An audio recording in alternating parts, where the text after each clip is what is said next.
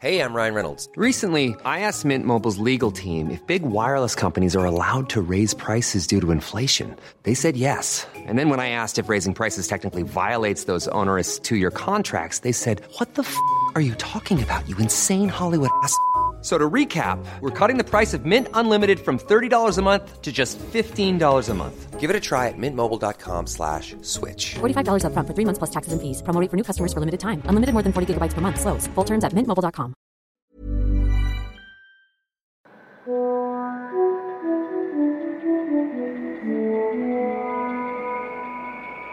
Hold on, everybody. Here it comes.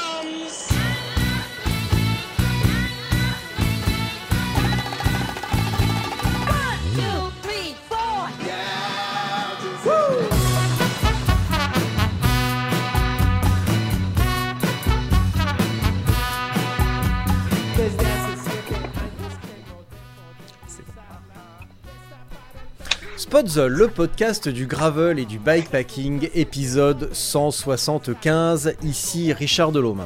Alors avant d'aller plus loin, inutile de m'écrire pour me dire que l'épisode 172 n'existe pas, je sais, et c'est une fausse manip de ma part que je ne corrigerai pas et je m'autorise cette petite fantaisie. Voilà, le podcast est de retour après un bon mois d'absence dû à la création du numéro 5 de Planète Gravel en kiosque vers le 15 mars.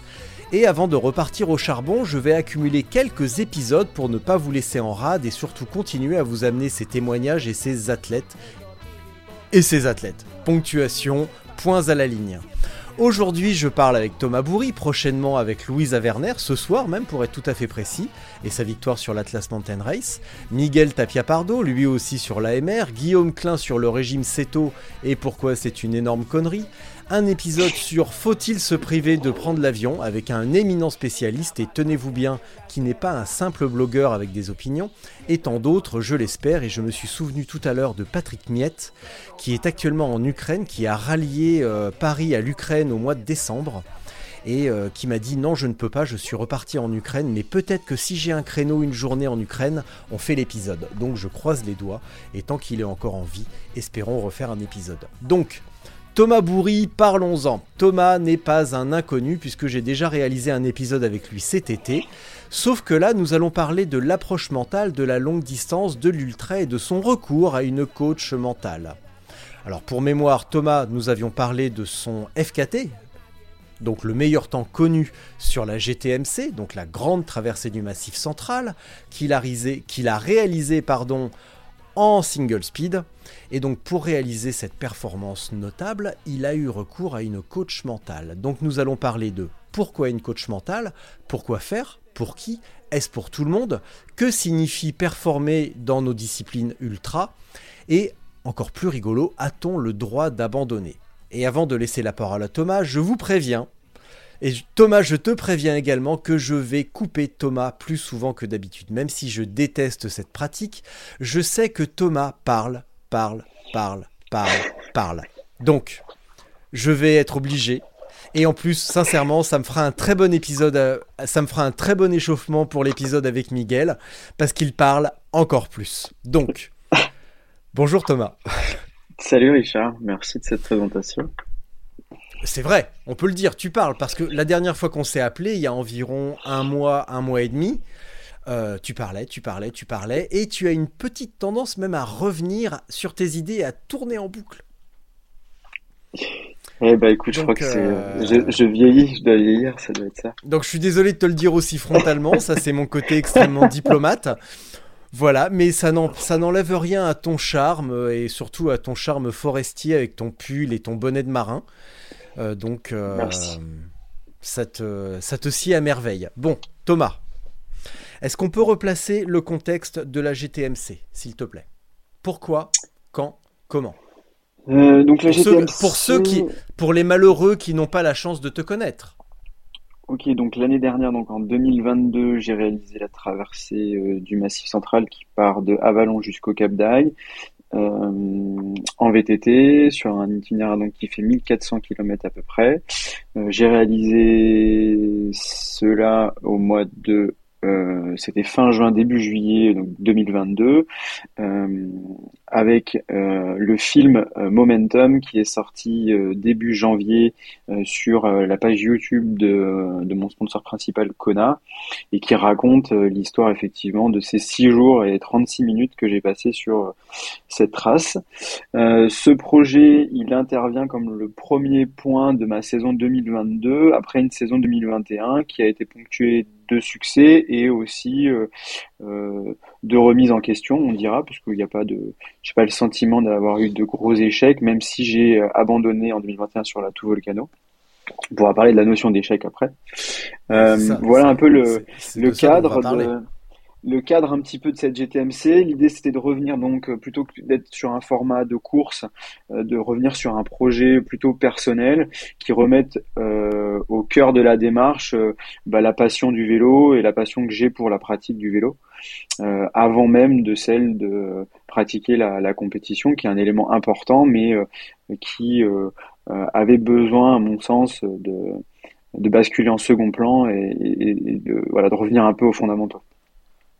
Alors, le contexte. Cut numéro 1. Le film Momentum sera en description de cet épisode sur YouTube et sur les plateformes de podcast. Alors, je vais couper WhatsApp parce qu'en fait, je le rallumerai, mais tout à l'heure, j'ai demandé euh, j'ai demandé si euh, on a un groupe WhatsApp.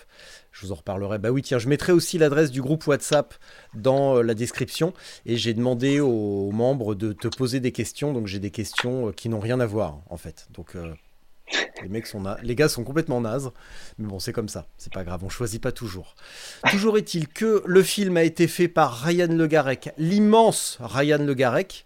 Euh, qui avait déjà fait les photos et dont euh, vous avez eu un portfolio dans le numéro 4 de Planète Gravel, qui aurait dû être dans le numéro 3 si j'avais été bon, mais manque de bol, ça a été dans le numéro 4. Et euh, pour la photo de couverture de cet épisode, je vais encore être obligé de lui piquer une photo.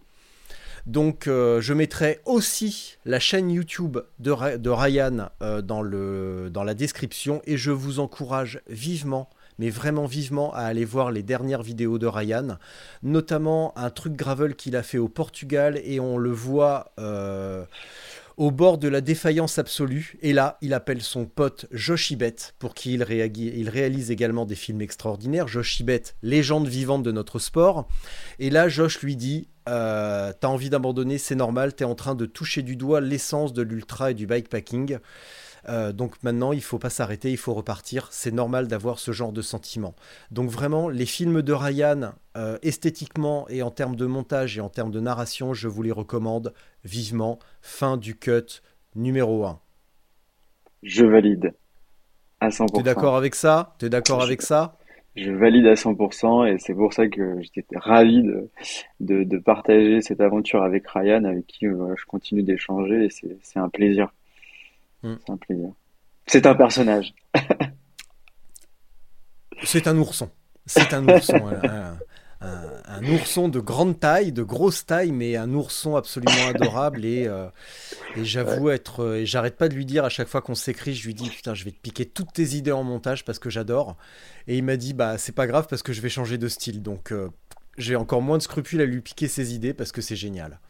Donc, maintenant, la GTMC.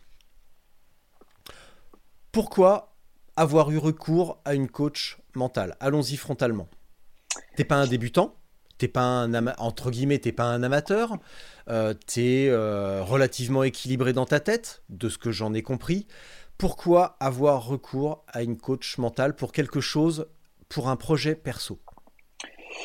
Pour mettre un peu le, le, contexte de la, de la démarche, euh, donc je travaille avec euh, euh, une personne qui s'appelle Anne Fourier, qui a une structure qui s'appelle euh, Happy Perf, euh, qui travaille déjà avec des athlètes de haut niveau dans, dans l'univers du trail running. à la base, j'ai engagé cette démarche fin 2022 dans un contexte qui était plus professionnel que sportif, c'est-à-dire que cette Anne a la, la casquette, la double casquette d'accompagner euh, des managers, des dirigeants d'entreprise, etc. Euh, et de faire euh, du coaching mental. Et le, premier point de contact, il était d'un point de vue professionnel où j'avais besoin effectivement de retrouver un peu un équilibre. qui était aussi très lié avec l'équilibre que j'avais dans ma pratique sportive.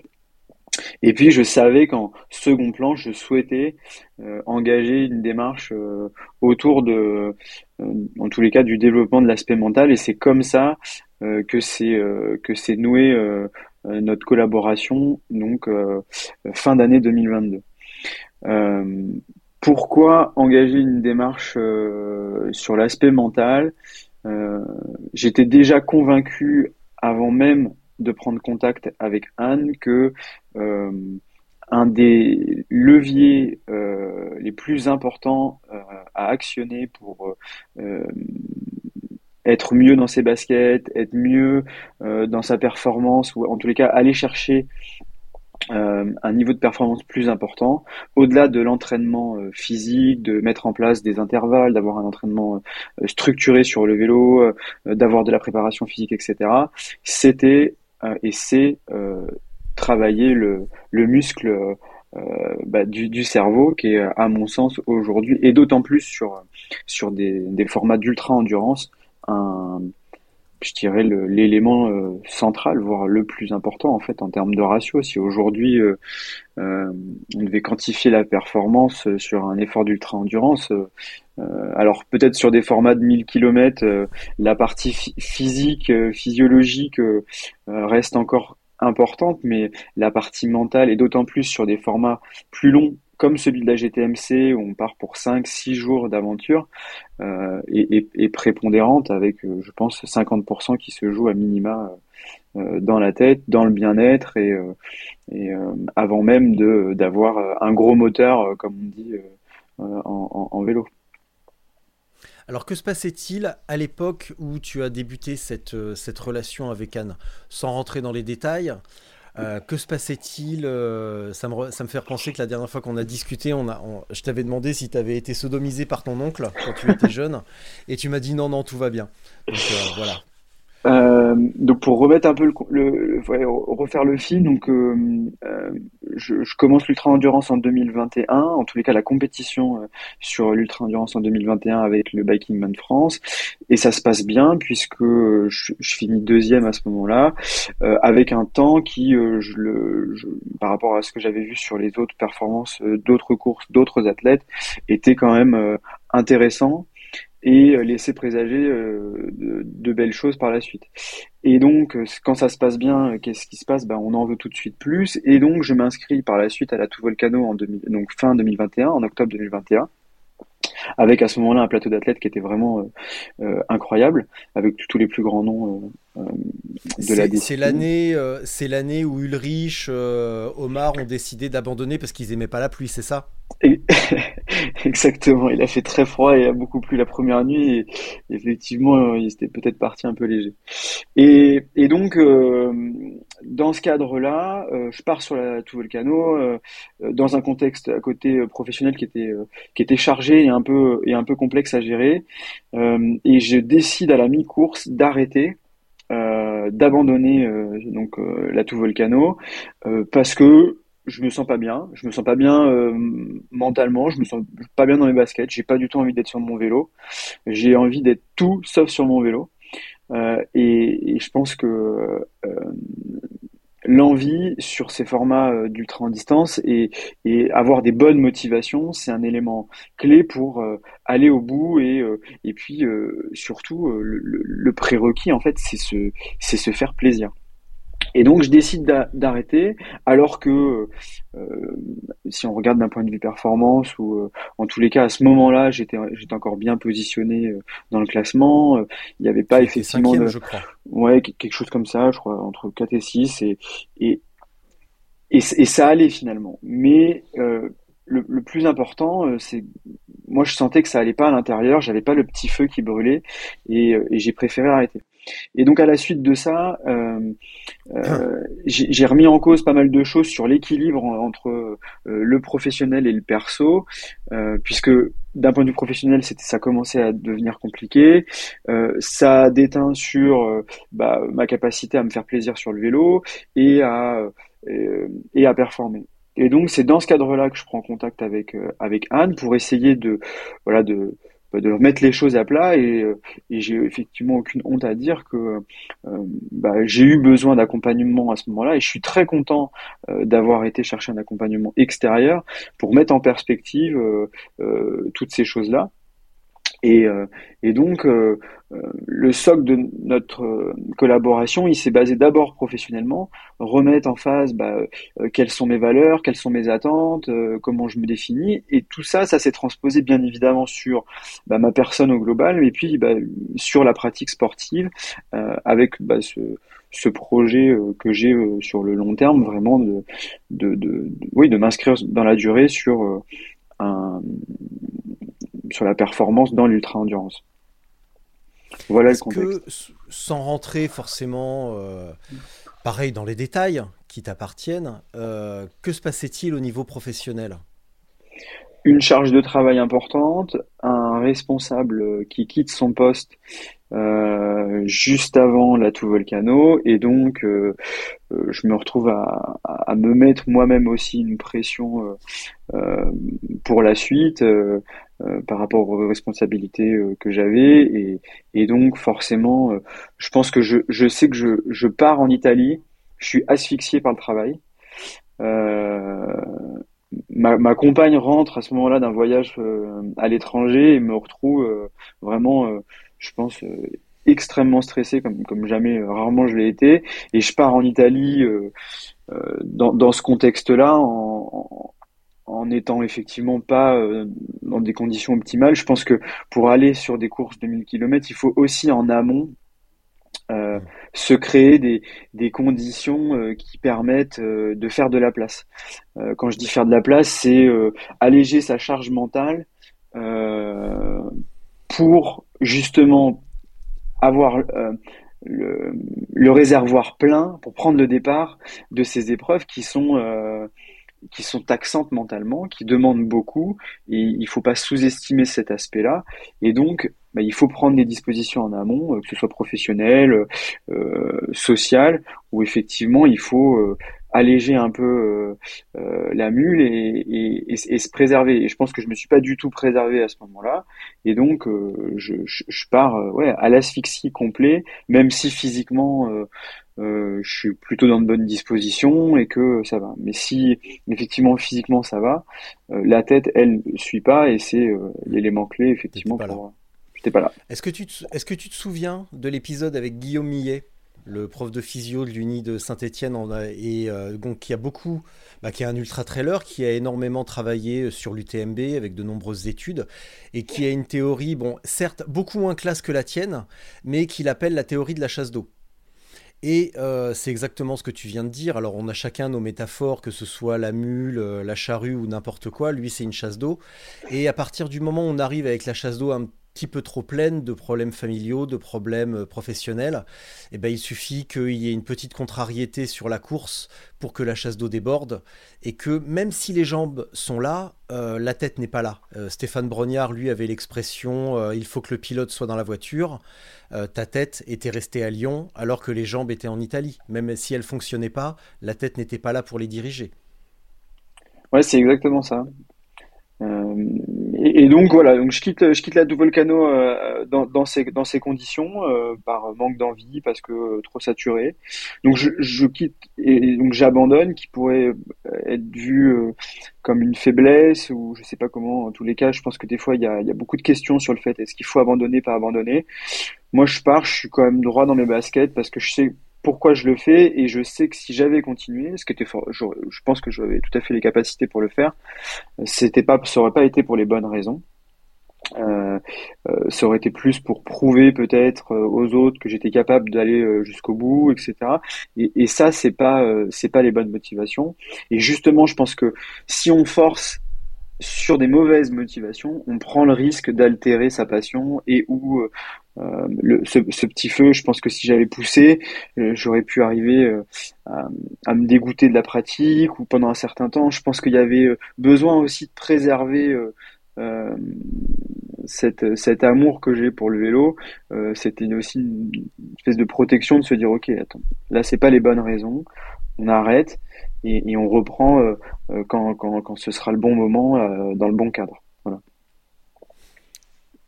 Alors pourquoi, euh, alors je sais que c'est assez facile à dire euh, après coup, pourquoi être parti en Italie sachant que tu, euh, n'étais pas dans de bonnes dispositions? Est-ce que tu ne t'en rendais pas compte à ce moment-là? Est-ce que c'était une fuite en avant? Qu'est-ce qui s'est passé?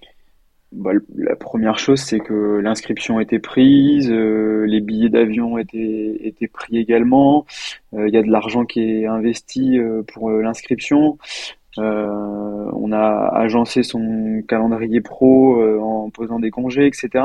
Donc euh, finalement, même si on est au pied du mur, on se dit qu'on y va quand même, même si on sait que on, essaye de se convaincre que, que ça va marcher.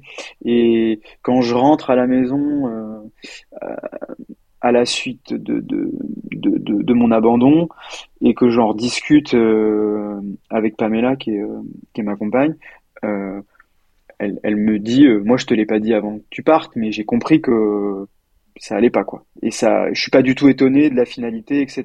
Et c'est vrai quand on refait le fil, qu'on met les choses en perspective, on se dit bah bah oui en fait ça tombe sous le sens. C'était pas possible. Donc euh,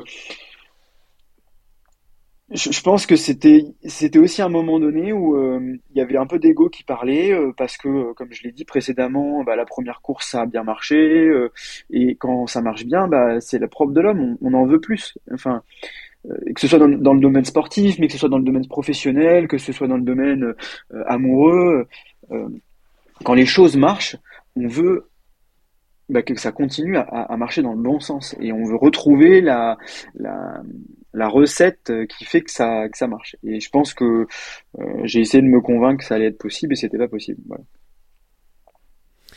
Tu as rebondi euh, par la GTMC ou tu as préparé une épreuve avant?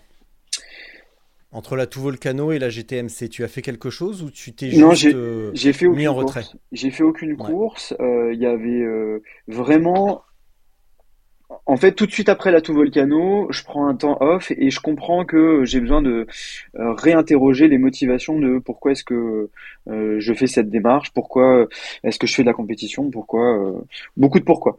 Et, euh, je repense à, la, GTMC que j'avais euh, euh, pratiqué, euh, que j'avais parcouru en 2018 et, euh, et je retrouve quelque chose qui m'anime vraiment et qui est très lié juste à la passion de faire du vélo euh, sans euh, parler de performance. Bon, aujourd'hui on parle d'un FKT, euh, il y a un film qui a été mis en place autour de ça, mais la racine c'est je fais quelque chose pour moi. Je vais retourner à l'essence même de ce qui m'anime, c'est pédaler dans la nature, c'est être au contact de mes sensations et voilà quelque chose de, très personnel. Et puis parce que je pense que je suis quelqu'un qui a envie de partager et de communiquer, euh, très vite l'idée vient de se dire c'est un super projet, euh, il y a quelque chose à, mettre en place autour euh, pour le partager avec d'autres, parce qu'il y a, y a une histoire, parce que justement il y a ce cheminement aussi derrière, et je pense que c'est super parce que s'il n'y avait pas eu la GTMC, on serait pas là à discuter peut-être de, ce sujet-là, donc donc finalement derrière se met en place le côté projet média, le fait qu'il y a Ryan, etc. Mais l'essence même, c'est se dire ouais, je, retourne à ma passion euh, première qui est euh, faire du vélo en nature. Et euh, donc entre là, j'étais entre en tous les cas la Tout Volcano et la GTMC, il n'y a pas eu de compétition, il y a eu euh, en tout cas un temps de préparation où j'ai passé beaucoup de temps sur mon vélo, mais j'ai pas fait d'autres d'autres compétitions. Est-ce que ça signifie que tu as relativisé la notion de performance, ce que l'on peut entendre euh, par, euh, par performance Alors, deuxième cut, qui est en fait une parenthèse, et cette deuxième parenthèse cut, je la dédie à Benjamin L, qui m'a fortement incité à davantage couper mes, mes invités bavards. Euh, ce que j'ai pas précisé, c'est que je suis moi-même en ce moment en formation pour être coach mental et que j'ai bien du mal et que j'ai, je, m'y replonge actuellement sur les conseils avisés de Sophie M qui écoute euh, elle aussi cet épisode parce que je l'ai prévenu et, euh, et donc j'ai plein de questions en fait aussi par rapport à ça parce que je suis en plein dedans, en plein de, dans cette démarche.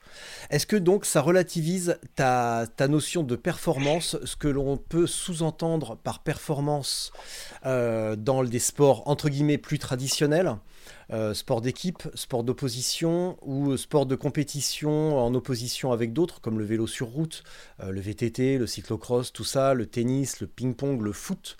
euh, en, opposition avec nos disciplines ultra, où la performance n'est pas juste basée sur le classement et un petit peu éventuellement sur le temps. Est-ce que ça a remis tout ça en perspective et en question?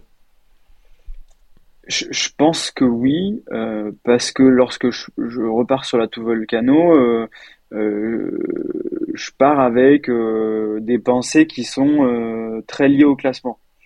Euh, c'est-à-dire que je me dis, ok, je vais sur tout volcano, il y a beaucoup d'athlètes importants, je vois ce que j'ai fait comme temps précédemment, je me dis, ok, je, je peux être devant, je, sur le podium, je peux être dans les cinq premiers, enfin, quelque chose qui est très lié, qui, est non rationnel en fait, parce qu'aujourd'hui la performance euh, en ultra, euh, elle est, elle est, euh, elle est sur plein de facteurs. Et je pense que un des éléments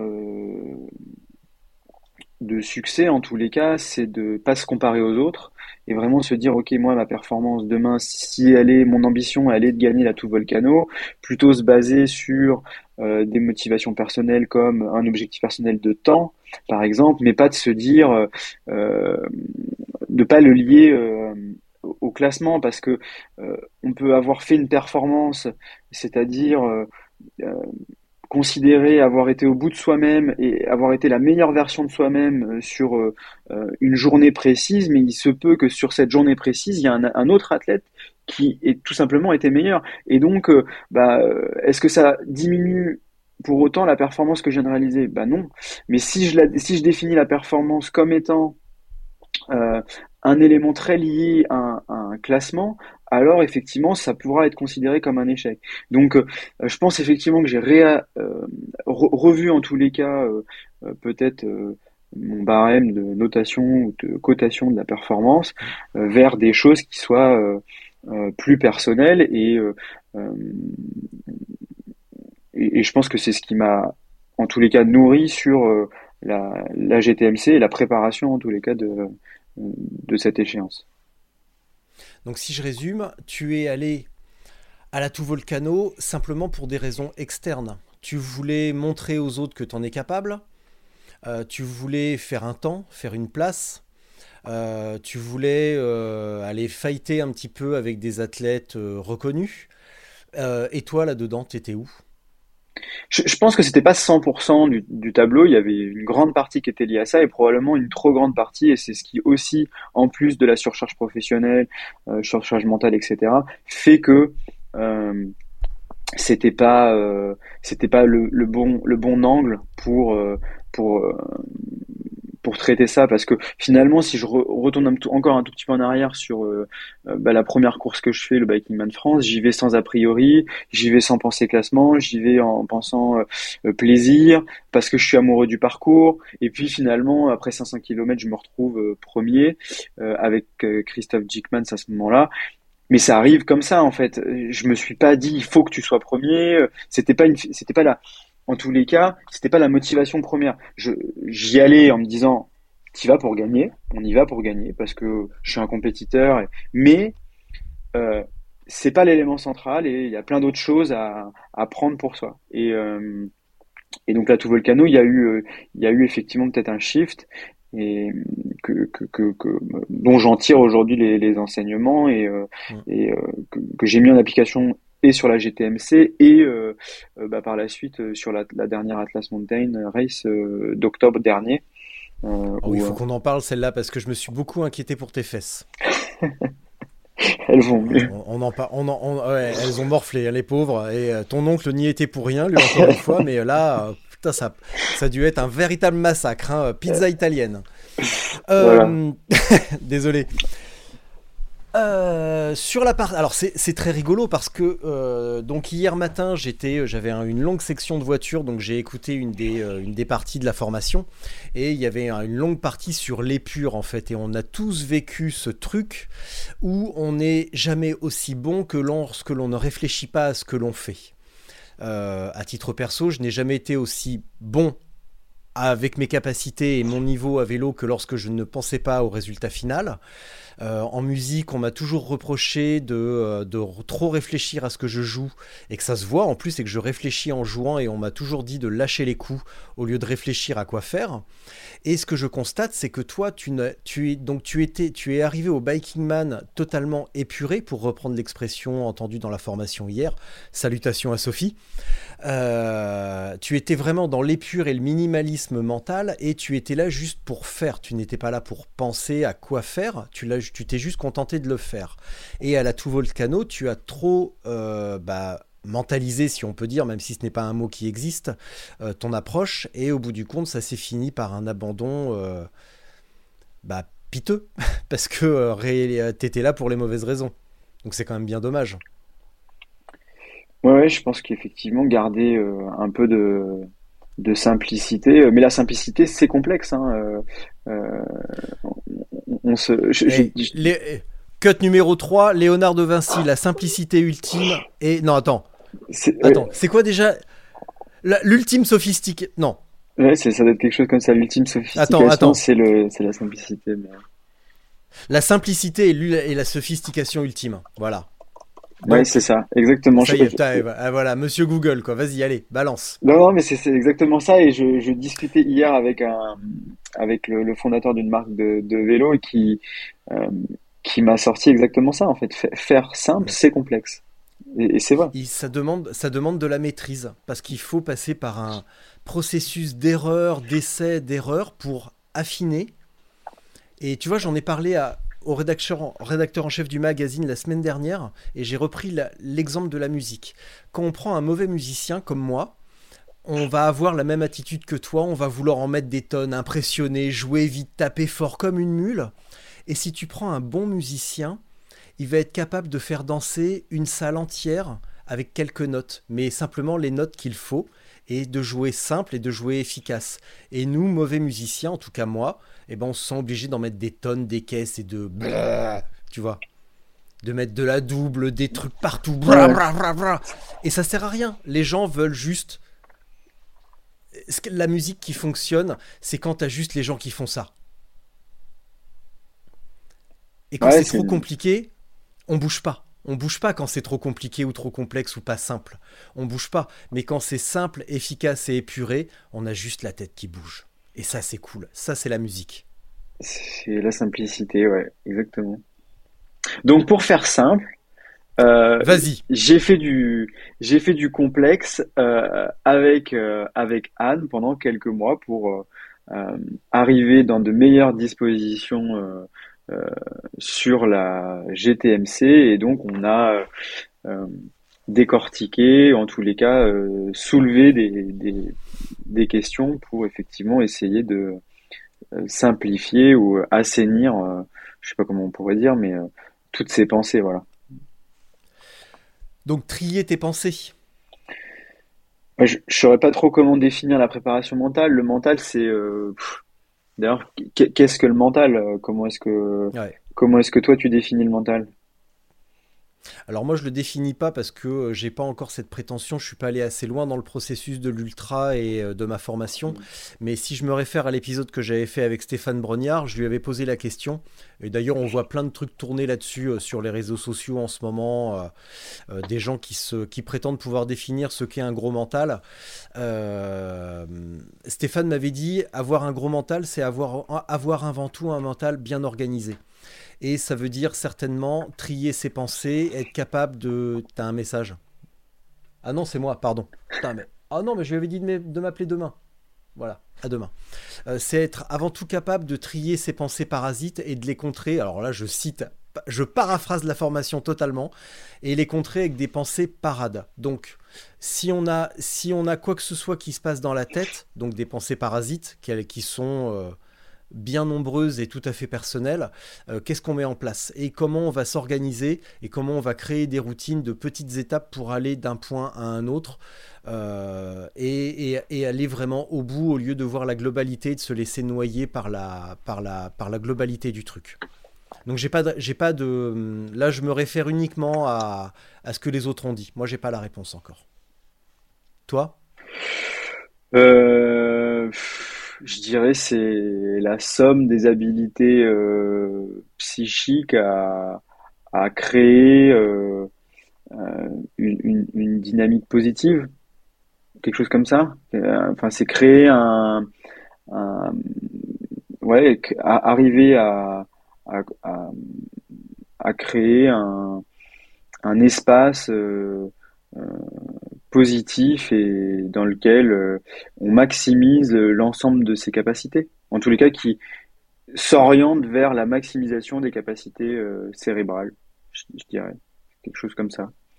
C'est un peu... Cérébral Ouais, enfin, pour pas réemployer le mot mental, mais en tous les cas, ouais, c'est Ouais. très lié, au, c'est très lié au, au cerveau, donc euh, moi je vois ça comme ça. Euh, voilà. Après, est-ce qu'il y a une méthodologie? Euh, Je crois pas. Je crois qu'il y a des, il y a plein de Je suis pas méthodologies. sûr. Ouais, je pense. Je pense aussi, ouais. Euh, donc, euh, qu'est- qu'est-ce que, qu'est-ce qu'on a fait avec Anne pour, pour mieux préparer cette GTMC dans les grandes lignes? C'était déjà remettre à plat le qui je suis, quelles sont mes valeurs, qu'est-ce qui me définit, comment je me définis. Et je pense que c'est un élément euh, euh, important pour le sport, mais euh, qui est, euh, euh, qui est applicable sur plein de plein d'autres pans dans la vie. Parce que pour pour bien fonctionner en couple, bah, il faut bien s'entendre avec soi-même. Pour bien vivre avec les autres, il faut bien être avec bien avec soi-même. Pour savoir, pour avoir se sentir épanoui professionnellement, il faut bah, se connaître sur ses envies, ses appétences, ses forces et ses faiblesses. Et c'est un peu la même chose sur le côté sportif. Donc pour euh, limiter en tous les cas les, pensées négatives ou en tous les cas l'orientation des, mauvaises raisons euh, euh, pour prendre part au départ de la GTMC, au départ de l'Atlas et à toutes celles qui arrivent, c'était déjà voilà refaire un peu un état des lieux de qui je suis, pourquoi je suis là, qu'est-ce que j'ai envie de faire, quel est mon projet, comment est-ce que moi je me définis, et puis ça c'était le, le socle. Après c'était se redemander pourquoi est-ce que je fais la démarche de la GTMC, qu'est-ce que je vais y chercher, quelles sont mes, quelles sont mes attentes, comment est-ce que je définis effectivement euh, euh, la réussite. Et une fois que l'ensemble de ces éléments ont été, euh, en tous les cas, moi je les ai, on en a discuté, mais je les ai réécrits. Ça m'a aidé aussi dans ma démarche euh, de, de les mettre blanc sur noir, de me dire ok, en fait, le socle il est là, il est acté, il n'y a plus besoin de se re-questionner sur ça. Euh, les choses, elles sont, euh, elles sont écrites. Euh, parce que un, des éléments clés, enfin, pas clé, mais un des éléments qui est propre à l'ultra et qui est- dès qu'on part pour de longues heures, c'est le doute. Le doute, il arrive comme ça, il toque à la porte, il dit bonjour, c'est moi le doute, mais pourquoi est-ce que tu fais du vélo aussi longtemps? Mais pourquoi est-ce que, pourquoi est-ce que tu dors pas? Enfin, tu pourrais t'arrêter quand même. Enfin, et ça, ça vient mettre le bazar euh, mentalement euh, pour se dire, euh, allez, je continue, j'y vais, j'en ai, j'en ai la capacité. Et donc d'avoir écrit tout, tout plein d'éléments en tous les cas sur euh, quelles étaient mes motivations, pourquoi j'étais là, etc. Lorsque le doute il est arrivé, parce que bien évidemment il- il est arrivé, il arrive relativement vite en plus, hein, suivant les suivant les phases, comment on se sent, etc.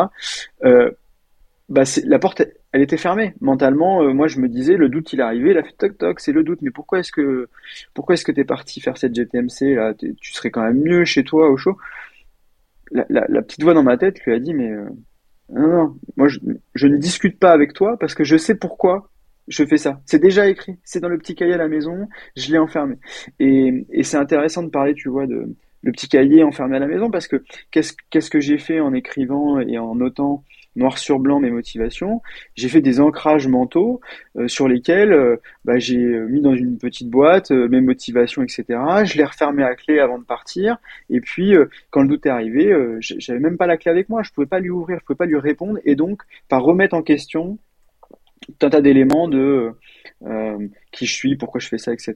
Et donc, me concentrer sur être dans le moment présent et faire, justement. Euh, j'ai deux questions que j'ai notées. Euh, quand tu dis définir la réussite, question naïve, est-ce qu'il y a une mauvaise réponse à définir la réussite? Euh, Si on dit, moi la réussite c'est écraser les autres, être le meilleur, prouver à mes parents que j'en suis capable, et prouver à mon maître d'école que j'en suis capable parce que quand j'étais petit il me parlait comme une merde. Est-ce que, entre guillemets, c'est une mauvaise réponse? Sophie, je te pose la question aussi. Alors, je crois pas qu'il y ait une mauvaise réponse à ça. Euh, parce que j'ai quand même, on, parle de trouver des bonnes raisons, etc. Euh, il faut, et c'est quelque chose qui est très français aussi, hein, euh, dans, le système français. dès qu'un athlète dit j'y vais pour gagner, je veux gagner, on le trouve prétentieux. Ce sont des bonnes raisons d'aller faire des compétitions, de vouloir gagner, de vouloir être meilleur que les autres. Forcément, je ne crois pas qu'il y ait un grand champion qui n'ait pas eu à un moment donné ces pensées-là. Et elles doivent faire partie de l'équation pour nourrir justement euh, la hargne, la motivation, etc.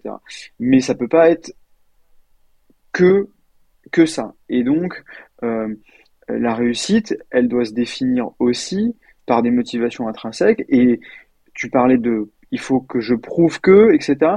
Il y a un truc que moi j'ai compris en tous les cas euh, euh, en échangeant euh, avec Anne pendant euh, les, séances qu'on a faites, c'est que le il faut que j'essaye complètement de l'enlever de ma manière de m'exprimer et de, et de faire les choses. Il faut que j'aille euh, m'entraîner. Bah non. En fait, j'ai choisi de m'entraîner. Il faut que j'aille faire cette course. Bah non. J'ai choisi de m'inscrire consciemment à cette course. Donc, euh, pour limiter le il faut, ça induit une, une obligation. Mais euh, on est, on ne s'oblige à faire que euh, les choses que l'on a décidées. Donc, euh, il y a aussi des manières comme ça de, de se parler dans la sémantique, de se dire des choses Mmh. euh, lorsque l'on est sur le vélo. Et ça, la préparation mentale, elle, elle amène plein d'éléments de perspective pour aider, en tous les cas, et mettre le cerveau dans de meilleures dispositions. En tous les cas, grâce à des outils,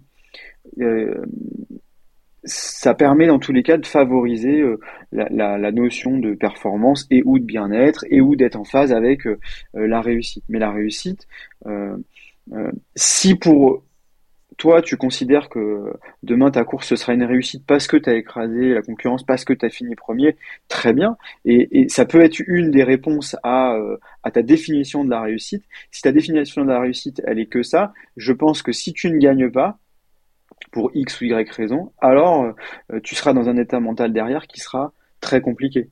Euh, plutôt que se dire, ok, bon bah, euh, si je ne gagne pas, parce que ce jour-là quelqu'un est meilleur que moi, bah, la réussite ce sera d'avoir réussi à avoir été au bout de moi-même, de, de ce que je peux faire avec les compétences que j'ai et les outils que j'ai à l'instant T.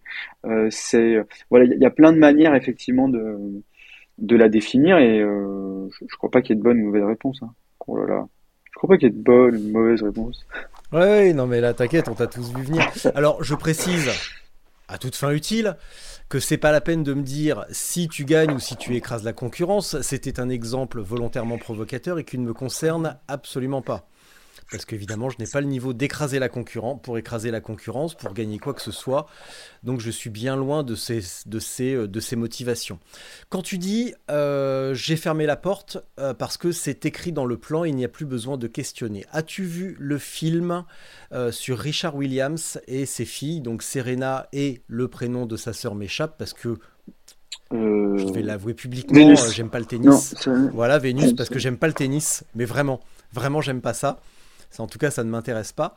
Mais le film, euh, le film est exceptionnel. Je savais qu'il y avait un, une sacrée histoire euh, derrière tout ça, mais de voir le film, euh, c'est c'est très très très intéressant. Donc je te le recommande. On en a parlé le avec des copains échappé. il y a pas longtemps et il est sur ma le nom, ouais. le nom m'a échappé. Ouais, il est. je l'ai regardé et c'est cool. C'est pas aussi bien que Batman, mais c'est cool. ok. Me pas le même genre. C'est pas le même genre, mais ouais. ok, je me le note ouais. une nouvelle fois. Ouais, ouais, ouais. Euh, question subsidiaire, est-ce que avoir recours à un ou une coach mentale, euh, c'est fait pour tout le monde ou est-ce que c'est pour les gens comme toi qui veulent performer, mais au sens classement, temps ou euh, meilleur temps connu? Je, moi, je suis convaincu que la prépa- Question, question piège, hein, question piège volontaire, mais on est en droit de se la poser. Ouais, alors, pff, je pense qu'il y a, il y a- avant de répondre à ça, il faut, et, c'est très lié au contexte de l'ultra distance en ce moment. euh, quand tu dis euh, bon bah ok, euh, j'ai une démarche de performance, j'utilise une prépa mentale. déjà la réussite globalement, et encore une fois, je pense que c'est quelque chose de très ancré de manière globale, que c'est des fausses croyances que tout le monde peut avoir. C'est bah pour faire ça égale résultat. En fait, s'inscrire dans une démarche de performance, c'est mettre en place au quotidien un certain nombre de choses, mais et ou être athlète, ça veut pas dire gagner. En fait, il y a plein de gens qui dont le métier est athlète de haut niveau, dont on n'a jamais entendu parler. Et c'est malheureusement la loi du sport. Mais est-ce que Qui ne gagne jamais. et qui ne gagnent jamais, et qui ne gagneront jamais. Est-ce que ça en fait pour autant des athlètes, enfin des, des athlètes inférieurs par rapport à ceux qui gagnent? Non, ils font le même métier. Ils ont dans dans dans, dans ce qu'ils font et ce qu'ils mettent en place au quotidien, euh, ce qui est ce qui les définit, c'est la démarche. Et aujourd'hui, on dit ah donc toi tu fais d'après mental, mais non, et tu gagnes pas de course. Bah en fait, c'est un process. Et la démarche, elle doit être euh, plutôt globale, plutôt que de se dire, euh, euh, moi, avant de, de- de- d'engager cette démarche-là, je le fais parce que j'ai envie de le faire. Et, et s'il y a des résultats, tant mieux. Mais au global, c'est pas ce qui définit euh, ce que j'essaie de mettre en place. Et une fois qu'on a mis ça de côté, euh, parce que vu que l'ultra-distance, en fait, est un, est- est un sport de niche plutôt nouveau, qui est en train de se professionnaliser, certains vont plutôt rire et dire euh, Ouais, attends, euh, moi les 1000 km, j'y arrive sans prépa mentale, j'en ai pas besoin, etc. Eh ben très bien. Aujourd'hui, on constate quand même, comme l'était le trail running il y a quelques années en arrière, dans une démarche de professionnalisation, de, euh, on voit qu'il y a des gens qui arrivent avec des vrais projets sportifs sur euh, l'ultra, l'ultra distance, qui souhaitent en vivre, qui mettent en place une démarche de performance, qui performent ou qui performent pas, mais qui mettent en tous les cas une, une démarche de performance. Et forcément, ça fera rire certains qui diront toujours euh, c'était mieux avant. En tous les cas, le sport évolue, il faut évoluer avec son temps.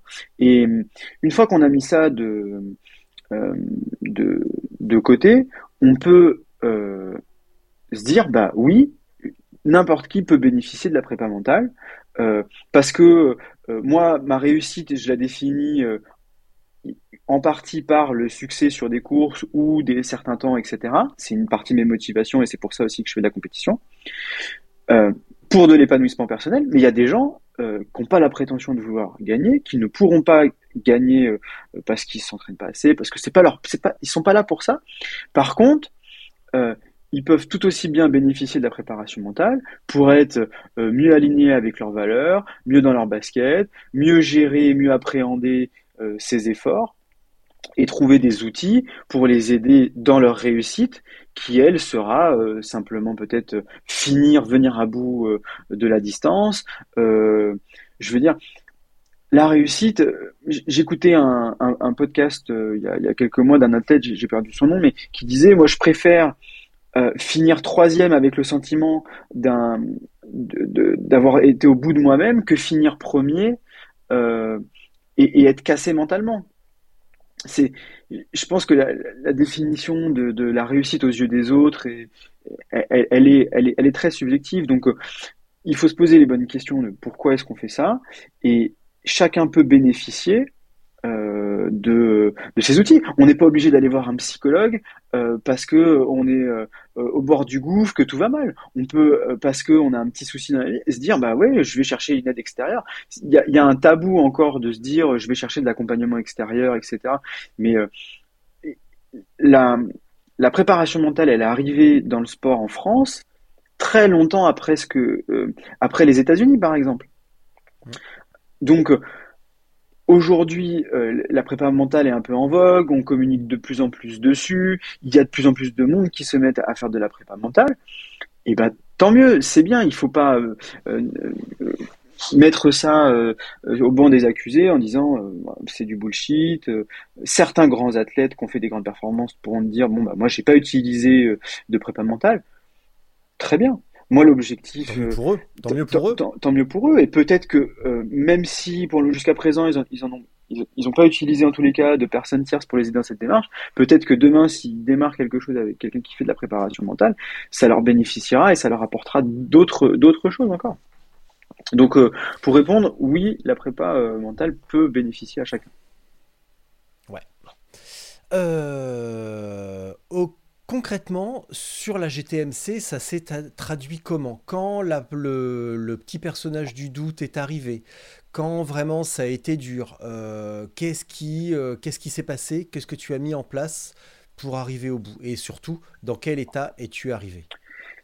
Ça fait beaucoup de questions dans la même question, mais ça c'est une signature personnelle. Je pense que déjà le mot prépa mentale, il peut faire peur euh, dans, dans son aspect, mais lorsque j'ai commencé à échanger euh, avec Anne de mon côté euh, sur qu'est-ce que la préparation mentale, qu'est-ce qu'on va mettre en place, je me suis aperçu que en fait de la prépa mentale, on en- je, je pense que moi j'en faisais déjà à ma petite échelle sans, sans en avoir conscience, et je pense que plein d'autres le font Ouais. sans en avoir conscience. C'est par exemple lorsque je fais du home trainer à la maison ou que je suis sur les rouleaux, euh, que je suis face au mur et que j'ai pas j'ai pas Zwift et que j'ai juste de la musique, euh, je m'imagine pédaler euh, sur euh, sur les chemins. Et ben euh, ou euh, ok j'ai envie de faire telle course, alors je vais regarder une vidéo sur euh, la course parce que je vais arriver à voir à imaginer les paysages. Bah ça c'est de la visualisation. Et ça, c'est un des premiers pans de la préparation mentale. Visualiser son effort, visualiser ses sensations, ça fait partie de du mot, enfin en tous les cas de, de ce qu'on met en dessous euh, du tapis de la préparation mentale. Donc ça, je, je le faisais déjà avant. Euh, éni- Énième cut, euh, on en fait aussi de manière un petit peu détournée, simplement due à la préparation physique. Euh, quand on répète euh, des sorties longues ou des automatismes sur certaines sorties longues, au bout du compte, on va trouver des parades et on va créer des routines qui s'apparentent à de la préparation mentale. Quand on dit, en tout cas quand je dis à mes gars, euh, pour un 300, et bah, tu te trouves des petites étapes, tu fais, euh, tu vas d'abord au 50, puis au 100, puis au 150, etc. jusqu'au 300, et à un moment, tu oublies l'objectif final, et tu essayes simplement d'arriver au 50 bien, au 100, au 150, etc. C'est déjà un exercice mental. Euh, quand Clémence van der Geinst me dit j'arrive au départ d'une course, euh, je regarde tout le monde et je vois euh, certains ont tel type de sacoche, d'autres ont des prolongateurs, d'autres n'en ont pas. Et moi, je me demande ce que j'ai et pourquoi j'ai choisi ça. C'est aussi de la préparation mentale, comme tu l'as dit tout à l'heure, ne pas se comparer aux autres, savoir pourquoi on fait les choses, être sûr de ses choix. Et être sûr de ses choix, c'est les avoir éprouvés sur le terrain, sur des sorties qui se prêtent à, l'utilisation de ce matériel. Et ne pas avoir ressentir le besoin de se comparer à d'autres et d'être sûr de ce que l'on a utilisé, de ce que l'on va utiliser, parce qu'on sait que ça correspond à notre usage. C'est, on pourrait multiplier les, les exemples, mais euh, les pneus, les plein de trucs, euh, ça, ça fait partie de cette, de cette démarche. Et on n'appelle pas ça préparation mentale pour autant, exactement, mais n'empêche que ça en fait partie. exactement. Ça fait moins peur. Ouais, ça, fait moins peur. ça fait- ça fait moins peur, mais euh, voilà, la- préparation mentale, c'est juste l'accès à des, à des outils mentaux qui permettent de euh, mieux appréhender euh, euh, des situations. Donc concrètement, euh, sur la euh, GTMC, euh, j'avais fait le choix donc de, de, euh, concrètement de séparer la distance. Donc j'ai segmenté euh, les 1380 km de la, euh, de la GTMC, effectivement, comme tu le dis, pour mieux aborder la distance. Parce que si tu es au départ et que tu te dis, bon là, je pars pour 1300 bornes, forcément, c'est rien que dans, le- dans, le- dans le... Dans, C'est la, c'est la noyade. c'est- ça, ça fait peur. Forcément, se dire, mais 1300 km, mais c'est, mais c'est immense. Et, et, et, et je suis pas au départ du Tour Divide qui fait 4000 bornes. Faut donc se dire, ok, concrètement, moi sur la GTMC, et on le voit dans le film, le, le- la segmentation en chapitres qui est faite dans le film, donc il y a cinq chapitres, elle suit à peu près la segmentation mentale que j'ai utilisée, qui est aussi un découpage un peu, euh, pour le coup, géographique, mais sur lequel euh, je suis venu associer euh, des émotions, des sentiments, etc. Je m'explique. La GTMC, donc, elle débute à Avalon. Euh, le premier tronçon euh, que j'ai décomposé, c'était le Morvan, le parc régional du Morvan, que moi j'ai associé mentalement à la notion de la maison.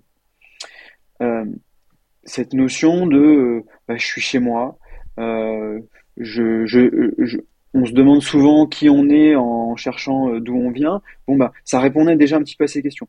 Et en fait chacune des, des, des, des parties traversées de la GTMC a été associée mentalement à une image ou en tous les cas à un ressenti ou une émotion.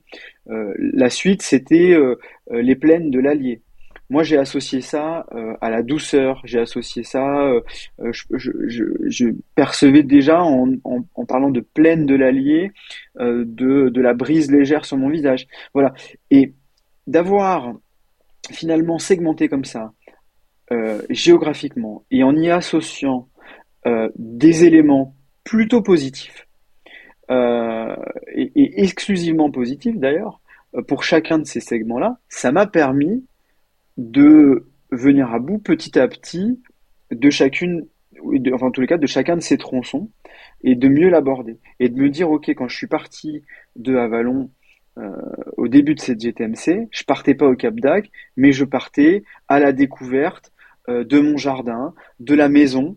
Euh, je partais à la découverte du Morvan. J'allais explorer, voilà. Et, avec en point de mire finalement des après des sous-parties comme euh, ok la première étape ce sera Saulieu, euh, c'est 100 km à peu près, et ainsi de suite. Et finalement ce découpage mental il est beaucoup moins décourageant que de regarder la course dans son entièreté. Et, aussi, dans ce découpage mental, savoir se récompenser. C'est se dire, ok, bah, là, je, par exemple, je suis arrivé à la fin du Morvan, bravo. C'est se dire mentalement, se, se, se féliciter de ça. Mais ça peut se traduire, par exemple, euh, de manière encore plus pratico-pratique, c'est, euh, ok, là, il y a une montée qui va être difficile. Je m'engage physiquement et mentalement dans mon effort.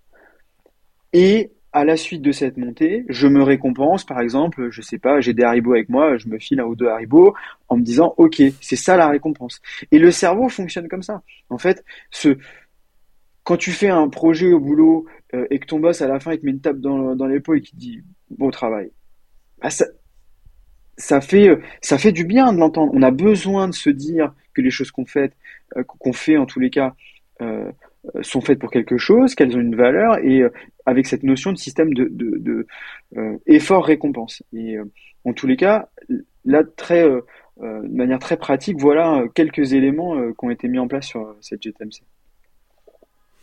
Et pour te. Donc j'ai bien compris que l'allié c'était la douceur de vivre, euh, le vent dans les saules et sur ton visage, que euh, le Morvan c'était euh, la maison et euh, le côté rassurant.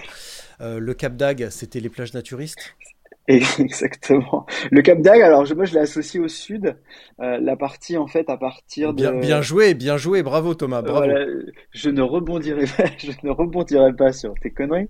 Non, mais je l'ai associé au sud et je pensais à la chanson, à la, à la, à la chanson de Nino Ferré, par exemple.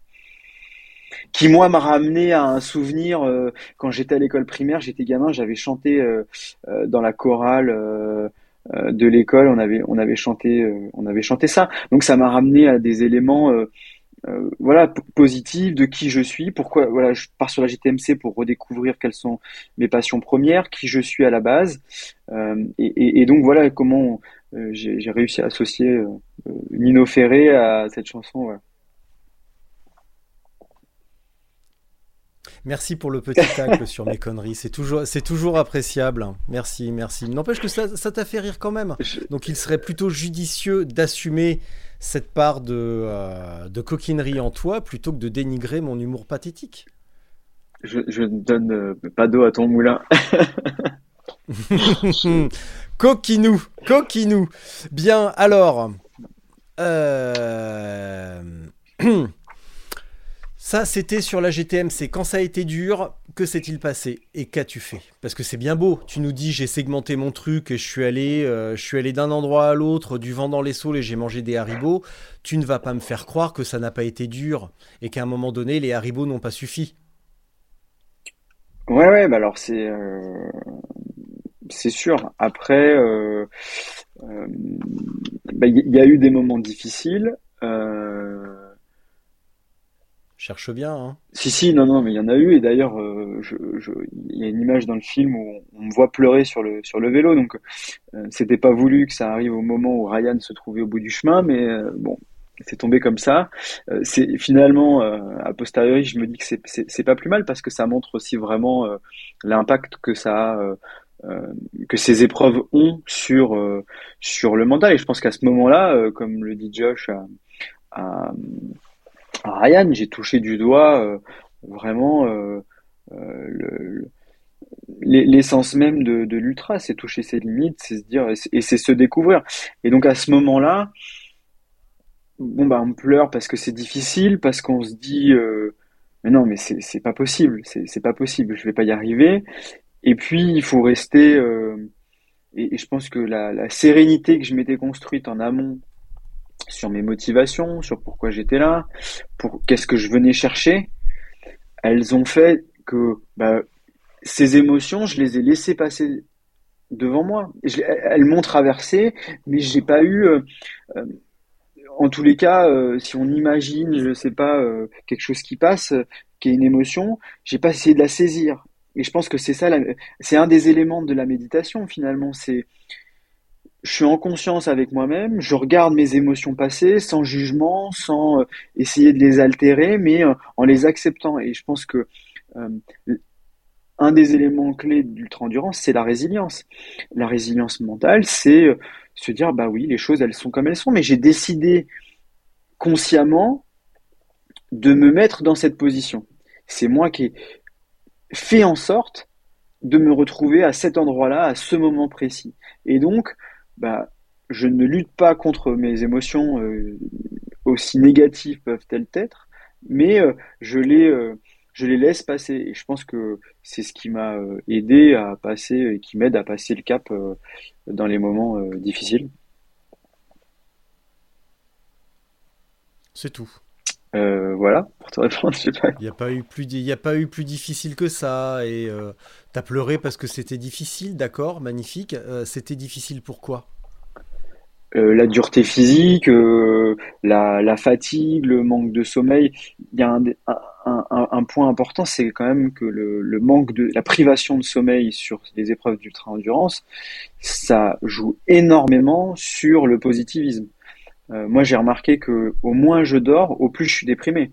Euh, un impact. Le sommeil a, outre l'aspect physiologique, ça, c'est un réparateur de, mojo, quoi. Hein. Ça, remet la flamme, ça remet la bonne humeur. Et la fatigue a, eu, euh, euh, et le manque de sommeil ont eu quand même, m'ont laissé triste de nombreux moments, alors même que j'étais venu chercher euh, consciemment un, un, effort pour me faire plaisir, etc. Mais, mais c'est aussi l'ultra endurance, que ce soit en vélo ou dans d'autres sports, c'est aussi euh, aller chercher. Euh, ce sera pas. C'est sûr que si on aborde ces éléments, ces épreuves-là, en se disant ce sera que plaisir, euh, c'est se mentir à soi-même. Il faut aussi accepter qu'à un moment donné, ça va être difficile et qu'il faudra passer au travers de ces éléments-là. Et quand on sait qu'on on va traverser des éléments difficiles, c'est plus simple de les aborder que si on s'est voilé la face et en se disant bon bah ça va aller. Non, il y a des moments ça va être difficile, mais c'est normal. S'il y en a pas, c'est qu'il y a un problème. Alors je rebondis un instant sur Joshibet. Et euh, il y a quelques semaines, on a euh, discuté bah, pour, une interview dans le magazine. Et euh, je vous balance direct la question que je lui ai posée, c'est pourquoi tu fais ça? Et il m'a dit, je cherche encore la réponse. Je sais pas. Et, du coup, tu me poses la question? Non, je rebondis juste là-dessus, simplement avant de passer à la suite. C'était pas une question parce que tu notes que mon intonation est restée euh, relativement descendante et que voilà et qu'il n'y avait pas spécialement d'interrogation. Donc, euh, qu'as-tu fait par rapport à ce manque de sommeil. On le sait, euh, moi je suis dans le même cas et on est nombreux comme ça. Lorsqu'on est en manque de sommeil, on a tendance à devenir un petit peu grognon et à voir la vie en noir. Et il suffit d'une bonne nuit de dodo pour que subitement tout aille beaucoup mieux. Tu étais triste, tu n'avais pas assez dormi, tu pleurais, qu'as-tu fait? Euh, bah, j'ai continué à pédaler, j'ai continué à, faire, euh, comme on dit.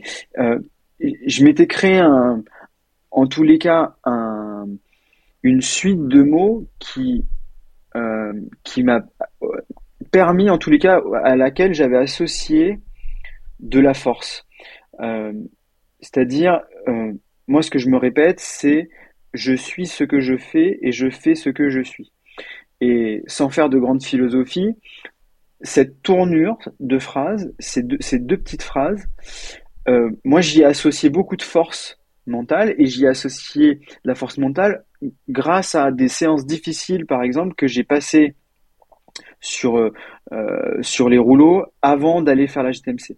C'est des séances qui sont vraiment désagréables, qui font qui font mal, on a de l'acide lactique ou c'est pas plaisant. Et c'est dans ces moments-là où on se dit bah OK, moi je me répétais cette, petite phrase là. Je vais parler d'un euh, Florent Manodou lorsqu'il gagne les, euh, les JO, euh, je crois c'est en, en, en 2012, il bosse avant ça avec un prépa physique, un prépa mental pardon. Et eux, qu'est-ce qu'ils ont fait à ce moment-là? Euh, Florent, il se, il se pensait un peu en dessous de, de tous les autres athlètes. Il les voyait s'entraîner, mais il n'avait pas conscience qu'il pouvait aller plus vite qu'eux. Par contre, il savait que pendant ces séances de musculation, il soulevait, je crois, c'était un truc euh, énorme, comme 150 kilos développé couché. Et, il a associé à l'entraînement pendant ces phases de musculation le mot puissance lorsqu'il faisait le geste. Et quand il arrive en finale des, euh, des JO, pendant sa course, il pense à ce mot puissance, qui est associé mentalement au geste sportif de pousser la barre lorsqu'il faisait du développé couché. Et ça a pour effet de euh, débloquer finalement euh, une partie des capacités euh, cérébrales ou mentales, comme, on veut, qui lui ont permis bah, de se surpasser et d'arriver en tous les cas peut-être à son plein potentiel et donc de gagner.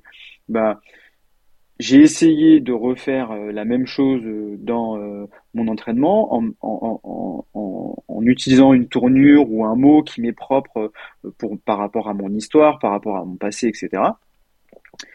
Auquel j'y ai associé euh, euh, des émotions et que, euh, que j'arrive à retranscrire en tous les cas pendant l'effort d'ultra où lorsque c'est dur, bah, je me dis ok, bah, je suis ce que je fais, je, fais ce que je suis, je suis là, je suis en face de mes valeurs, je suis en face de ce que j'ai envie de faire.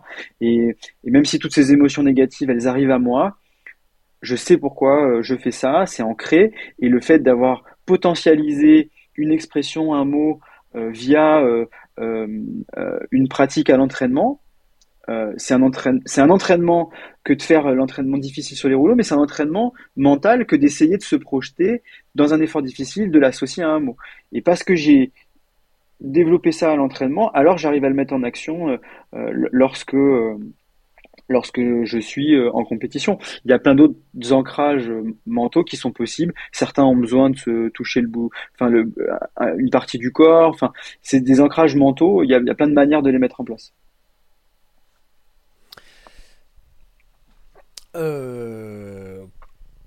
Quel a été ton ancrage, sachant que tu as abandonné euh, la Tout Volcano en cinquième place euh, lors de l'Atlas Mountain Race où tu étais globalement à la même place mais que tu avais les fesses absolument détruites. euh, à ce moment-là, qu'est-ce que tu te dis? Donc tu n'avais pas l'intention d'abandonner, tu savais pourquoi tu étais là, mais par contre tu avais un problème majeur qui était d'avoir le cul explosé. Et de mémoire, euh, je crois que tu as fini avec une serviette ou une surépaisseur pour protéger le fessier, c'est ça? Ouais, c'est ça, j'ai scotché mon sur ma Ouais. sur ma selle, j'ai scotché mon ma jambière euh, de cuissard euh, avec du, du scotch électrique pour essayer de retrouver un peu de un peu de confort. Bah, à ce moment-là, en fait, c'est simple. Alors, que- question, question subsidiaire euh, là-dessus, euh, parce que tu, pour, en faisant ça, tu peux soulager un problème et tu peux t'en créer un autre. Est-ce que tu as très légèrement baissé ta selle? J'ai baissé ma Parce que tu peux aussi te créer, tu, tu peux te créer une sur, euh, tu peux surélever du coup ton corps et amener à une tendinite pour essayer de soulager ton fessier. j'ai j'ai Et au pensé lieu euh, d'abandonner sur problème de fesses, c'est la tendinite. Non, j'ai pensé à baisser ma selle Ouais. effectivement, puis ça a amené une surépaisseur. ouais. Mais effectivement, la situation, elle a généré tout un tas d'autres douleurs. Quand tu passes à peu près 500 km en, en danseuse, euh, j'ai eu des douleurs au genou, j'ai eu euh, des brûlures euh, sous les pieds, mais de toute façon, je pense que n'importe quelle personne qui va faire l'Atlas Mountain Race n'en ressort pas les fesses propres, comme on dira. Et, et je veux dire, on a chacun eu nos problèmes, et même Marin qui a gagné en octobre dernier, a lui aussi, j'en suis sûr, fait face à plein d'autres problématiques physiques qui ont généré de, de, de la souffrance ou de la douleur à un moment donné moi, à ce moment-là, quand euh, j'ai mal au cul, euh, je suis pragmatique, j'essaie de trouver une solution pour euh, vite retrouver de la crème, prendre soin, mettre en place des actions physiques qui permettent de limiter, de limiter ça. Et puis après, c'est se dire, ok, bon bah la douleur elle est là, et je me concentre. En gros, quand j'ai une douleur physique, donc une problématique interne, j'essaye de focaliser mon attention sur quelque chose d'externe. Donc, euh, je sais pas, j'ai mal au cul, j'ai mal aux pieds, j'ai mal aux genoux, euh, j'ai mal aux mains, ou peu importe. Euh, alors, je me concentre sur l'extérieur. Par exemple, il fait beau, la chaleur est douce, la brise est délicate. je me concentre sur ça, sur ces éléments qui sont plutôt positifs, plutôt que de focaliser mes pensées sur le négatif à l'intérieur. Au contraire, si. Et la, et la, et la, nuit Et la nuit les, les nuits sur l'Atlas, t'as fait comment? Parce qu'on sait que tu roules la nuit. T'as fait quoi? Eh ben, Tu t'es dit, ah, il y a des chèvres? T'as compté les cailloux? T'as fait quoi? Non, bah, la nuit, euh, la nuit, elle a aussi. Euh, après, c'est de la philosophie, quoi. Mais euh, moi, la nuit, je la trouve magnifique. tu vois le ciel, il y a ce côté calme, il y a, il y a plein d'éléments auxquels se, se raccrocher. quand tu es au milieu de l'Atlas, il n'y a pas un pet de lumière, ce qui te permet quand même d'accéder, enfin, de voir le ciel de manière très intense. Alors bien évidemment, tu regardes devant toi, mais il y a une espèce de plénitude, il y a d'autres choses à aller chercher. À l'inverse, si par exemple les conditions elles sont pourries, qu'il pleut, euh, qu'il fait extrêmement froid, alors j'essaye de me concentrer sur une sensation intérieure qui pourrait être plaisante.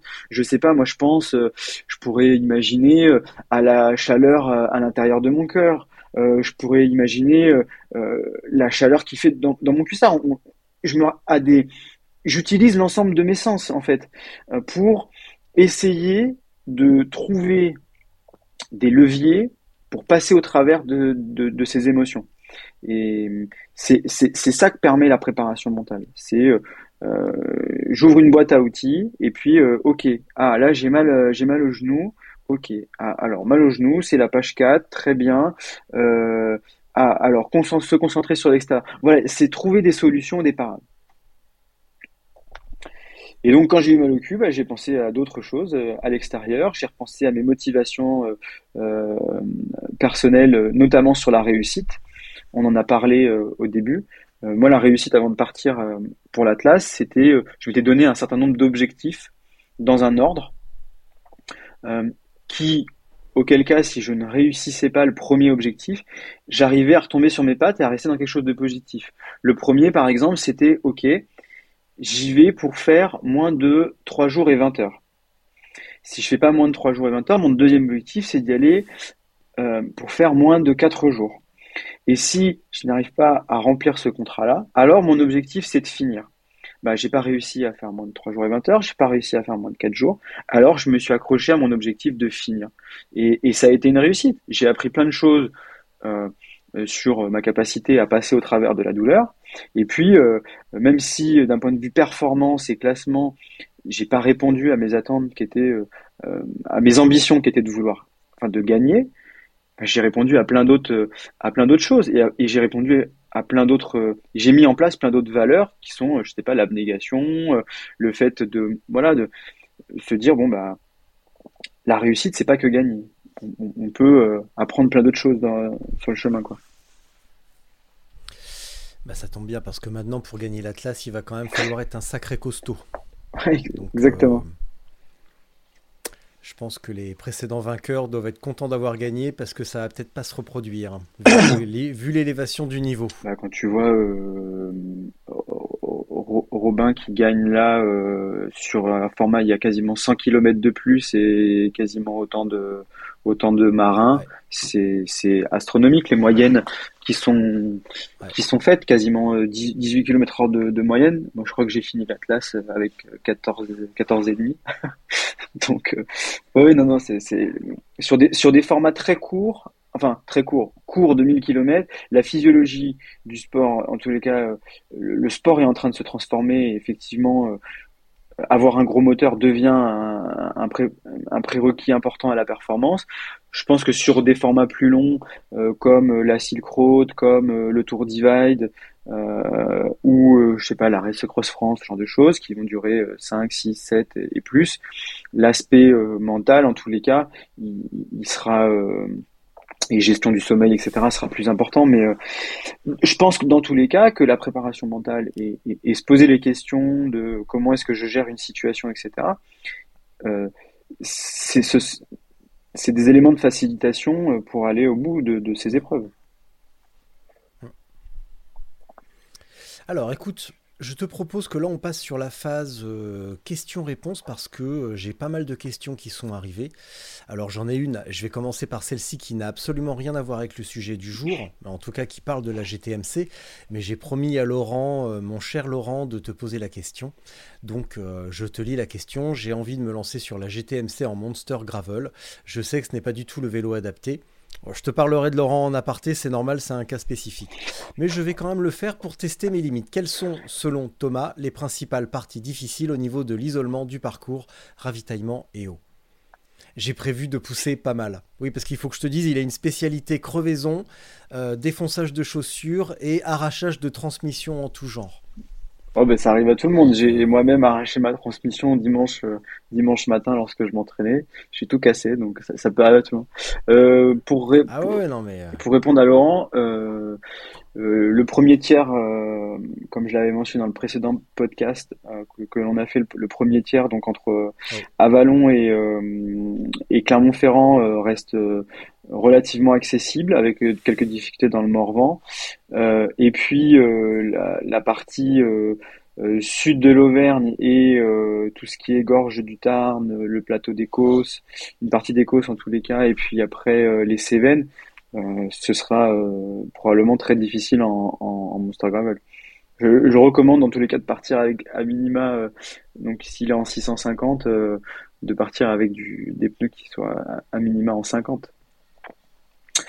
Après, bah, s'il a besoin de questions sur, euh, euh, enfin de réponses. Ah, sur un de... Monster Gravel, euh, 50 mm sur un Monster Gravel, c'est plus, euh, c'est pas encore un Monster Gravel parce que maintenant les gravels qui embarquent du 50 sont de plus en plus légion et au contraire sur un Monster, on va être plutôt sur 2.3, 2.4 euh, minimum. Donc je serais plus tenté de dire ouais 2.4 avec une suspension parce que 50 c'est un gravel tout à fait traditionnel et c'est mmh. déjà ce qu'il a. Donc euh, il est, je crois, de mémoire en 47 ou 48 René Hers sur son Chirou. Donc euh, je faudrait préciser avec lui. Mais non, mais il, euh, il, est certain, Laurent, je que. Vous mettrai en contact et vous vous débrouillerez. Voilà. Il est certain, Laurent, que tu vas au devant de d'ennui euh, au, au, sud de Clermont-Ferrand. Bonne chance. Oui, non. non. Mais il est auvergnat, j'ai oublié de te dire. Donc déjà des problèmes à la base, il en a plus d'un. Il est auvergnat le pauvre. Donc une question de Farid. Est-ce que la solitude impacte l'impact mentalement? Je te lis l'intégralité.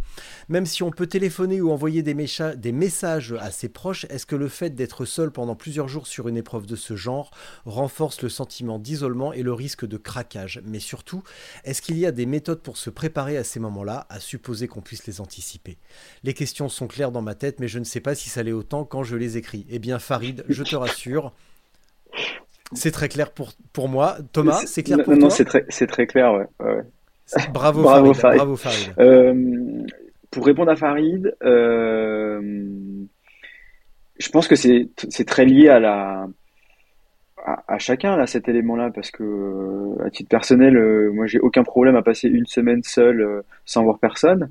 Euh, là où certains, s'ils n'ont pas de contact social pendant une semaine, ils sont tétanisés. Donc, euh, su suivant en fait, euh, ce qui est important de regarder, et, et justement, c'est de se poser les questions sur est-ce que je suis plutôt une tendance très très sociale, est-ce que j'ai, est-ce que demain, si je pars tout seul en vacances pendant cinq jours sans être sur mon vélo, est-ce que je vais, euh, je t'ennuie, putain, tu bailles. Oh, putain, c'est chiant ce que tu racontes. Je baille, je suis désolé, mais j'ai faim. J'ai pas mangé, j'ai pas mangé ce matin et là je baille. Donc euh, ça cumulé à la chiantitude de ce que tu racontes, c'est Ah ouais, infernal. ça a l'air. euh, Je suis désolé de te le dire ainsi. Oh, putain. Donc- ah ouais. Donc euh, non, Farid, ce- cela dépend de chacun, euh, de chacun et de son appréhension à la solitude. Après, est-ce qu'il y a des choses à mettre en place pour, euh, pour euh, moi se sentir seul Je sais pas. une- Oui, une, une bonne carte puce pour appeler les- ses proches, euh, mais je pense qu'il y a plein de gens qui appellent leurs proches sur leur euh, pen- pendant pendant les épreuves d'ultra endurance. Et puis je- on voit, on les voit déjà arriver euh, les trolls euh, qui disent que c'est du soutien, et que c'est du dopage, etc. Bon, à un moment donné, il Ouais. faut, il faut arrêter. hein. Je pense que moi, j'appelle très régulièrement Pamela pendant mes, pendant, pendant les courses et, euh, et, pendant la GTMC et, heureusement que euh, elle est là pour, euh, pour, je dirais, recevoir certains de mes états d'âme. Et certains, au contraire, je pense, ne passent des courses sans vraiment appeler personne. Donc, je pense que ch- chacun fonctionne, doit fonctionner comme il a envie. hein. Bon alors, dernière question de Alex, parce que bah, c'est pas vraiment une question, parce qu'en fait on y a vraiment plus ou moins répondu tout au long de l'épisode, mais je te pose quand même la question pour repréciser certaines choses. Comment se prépare-t-on mentalement? Fait-il des, sorties spécifiques dans des conditions un peu extrêmes dans sa préparation? Comment gère-t-il ses coups de mou pendant la course? Donc, bah, la dernière intervention, on y a répondu. Est-ce que tu fais des, des sorties vraiment spécifiques extrêmes? Alors ça, c'est un- pour mais- ressentir des Non mais sensations voilà, proches. ça c'est un, c'est un point qui est, su- qui est super important parce que le, le côté euh, no pain, no gain, euh, moi je trouve que c'est du bullshit. Faut, faut arrêter aujourd'hui. Euh, euh, se dire, aller chercher des conditions déplorables à l'entraînement par exemple, euh, ok, la semaine prochaine il y a, il y, a, il y, a, y a de la pluie, il y a du vent, il fait froid, euh, je vais aller faire 6 heures comme ça euh, pour, pour, pour me renforcer mentalement. Euh, moi je pense À part se cramer, c'est tout ce que tu fais. C'est tout ce qu'on fait, à part se cramer. je pense, je pense que c'est une connerie. Voilà, on est, on est d'accord sur ce point-là. Ouais.